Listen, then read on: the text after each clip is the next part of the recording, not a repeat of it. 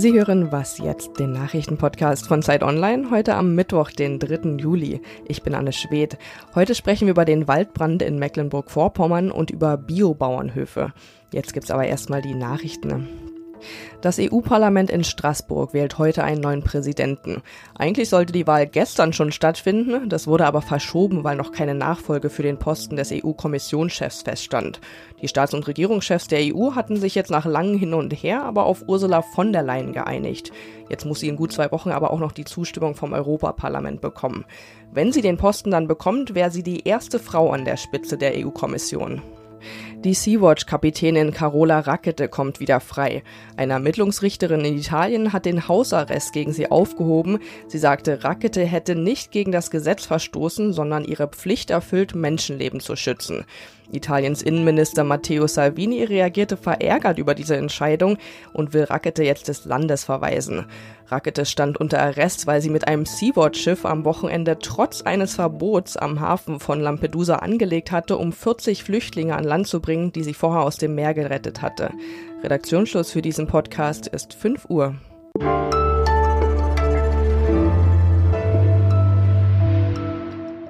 Guten Morgen, mein Name ist Simon Gaul.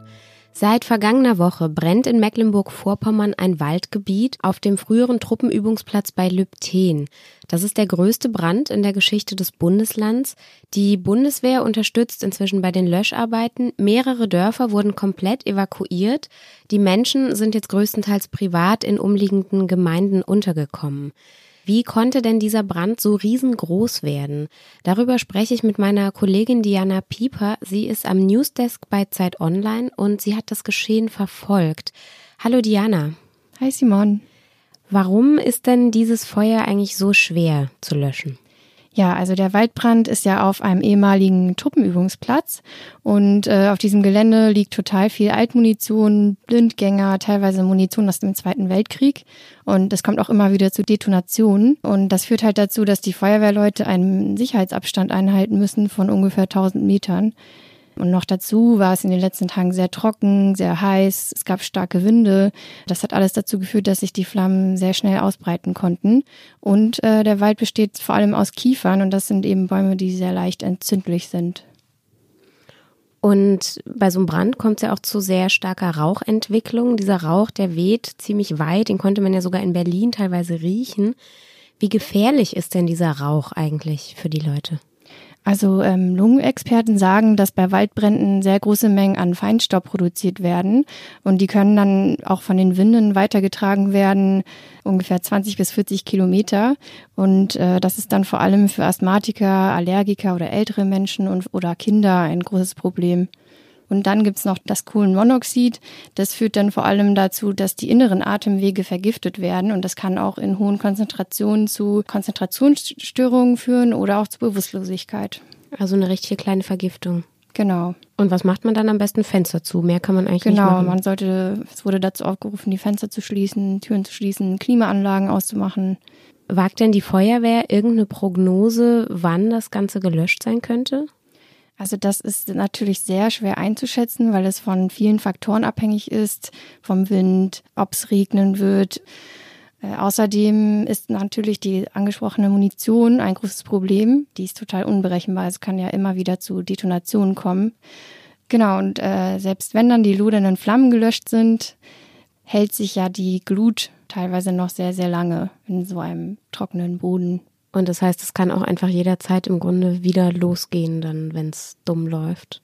Ganz genau. Danke dir, Diana. Gerne.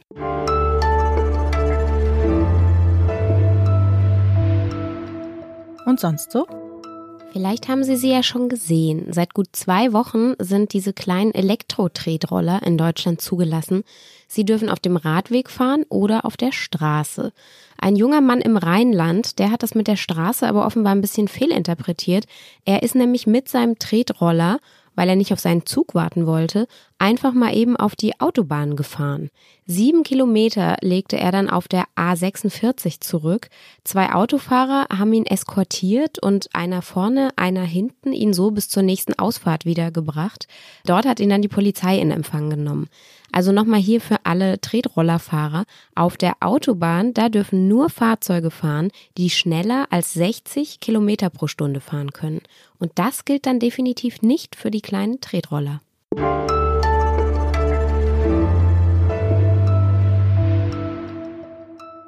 Bioprodukte sind im Trend und schaffen es langsam raus aus der Nische. Inzwischen gibt es sogar Biolandprodukte. Das ist eins der strengsten Biosiegel in der ökologischen Landwirtschaft.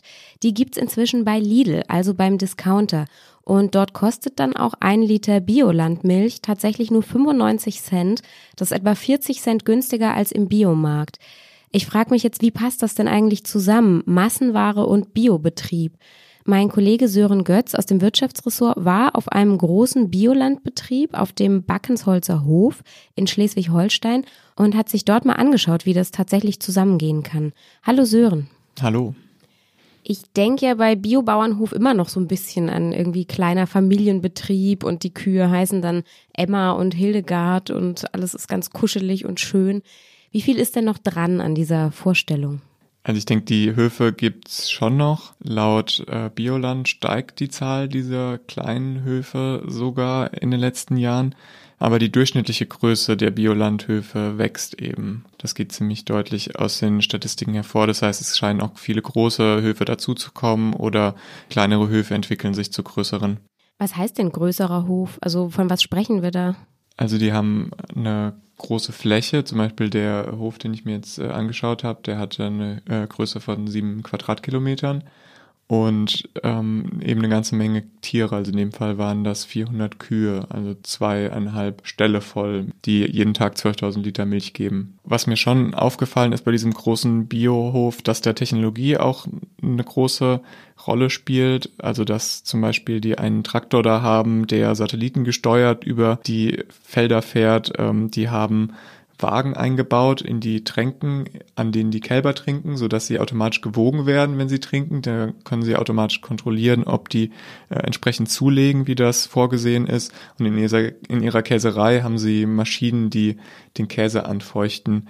Und geht es dann überhaupt noch zusammen? Also artgerechte Haltung, ökologische Landwirtschaft und aber gleichzeitig diese Massen an, an Milch oder anderen Produkten? Ich denke, da darf man nicht von der Größe auf die Tierhaltung schließen. Also man kann genauso einen kleinen Tierbestand schlecht halten, wie man einen großen Tierbestand gut halten kann. In dem Fall, bei dem Hof, den ich mir angeschaut habe, der war ein Beispiel dafür, dass große Höfe sogar besonders ökologisch sein können, weil der zum Beispiel den Großteil des Futters für die Kühe selbst anbauen kann weil er in der Biogasanlage selbst Strom erzeugt und sein eigenes ähm, warmes Wasser aus dieser, mit dieser Biogasanlage beheizt. Ähm, er hat spezialisierte Mitarbeiter, die sich speziell um die Kälbchen ähm, kümmern und denen besonders gute Pflege zugutekommen lassen. Er hat auch die Möglichkeiten, in zum Beispiel neue große Ställe zu investieren, die gut auf die Bedürfnisse der Kühe angepasst sind. Und natürlich, je größer dein Hof ist, desto mehr Möglichkeiten hast du auch für solche Investitionen. Trotzdem wird ja die Kooperation zum Beispiel von Bioland mit Lidl, die wird ziemlich stark kritisiert. Wie rechtfertigt denn der Verband diese ja, Kooperation mit dem Discounter jetzt? Also Bioland träumt von 100% Biolandwirtschaft in Deutschland und 100% da sind sich die meisten einig, lässt sich nicht erreichen, wenn du nur in Bioläden Bioprodukte verkaufst, sondern äh, dafür musst du auch Kundengruppen erschließen, die halt einfach zum Discounter gehen. Und deshalb sagt Bioland, äh, wir müssen auch dahin gehen, wo die Menschen sind, wenn wir wollen, dass wir eine bessere Landwirtschaft haben. Der Verband selbst sagt auch, dass er diese Preise nicht verhandelt, sondern dass das die Liefergemeinschaften der Bauern mit den Molkereien aushandeln und die Molkereien wiederum mit Lidl. Das heißt, es ist nicht so, dass der Verband für, für, diesen, für diesen Preis gerade stehen will. Bioland hat aber Regeln aufgestellt in, für die Zusammenarbeit mit Lidl, dass die Bauern auf jeden Fall einen auskömmlichen Betrag erhalten sollen. Das heißt, das ist so ein bisschen der Versuch, Bio aus der Nische rauszuholen und eben für alle zugänglich zu machen. Genau. Danke, Sören. Gerne. Das war was jetzt auch schon wieder für heute. Eine neue Folge gibt's morgen, dann mit meiner Kollegin Rita Lauter. Wenn Sie wollen, können Sie uns bis dahin wie immer eine E-Mail schreiben an wasjetzt@zeit.de. Ich wünsche einen schönen Tag und sage Tschüss.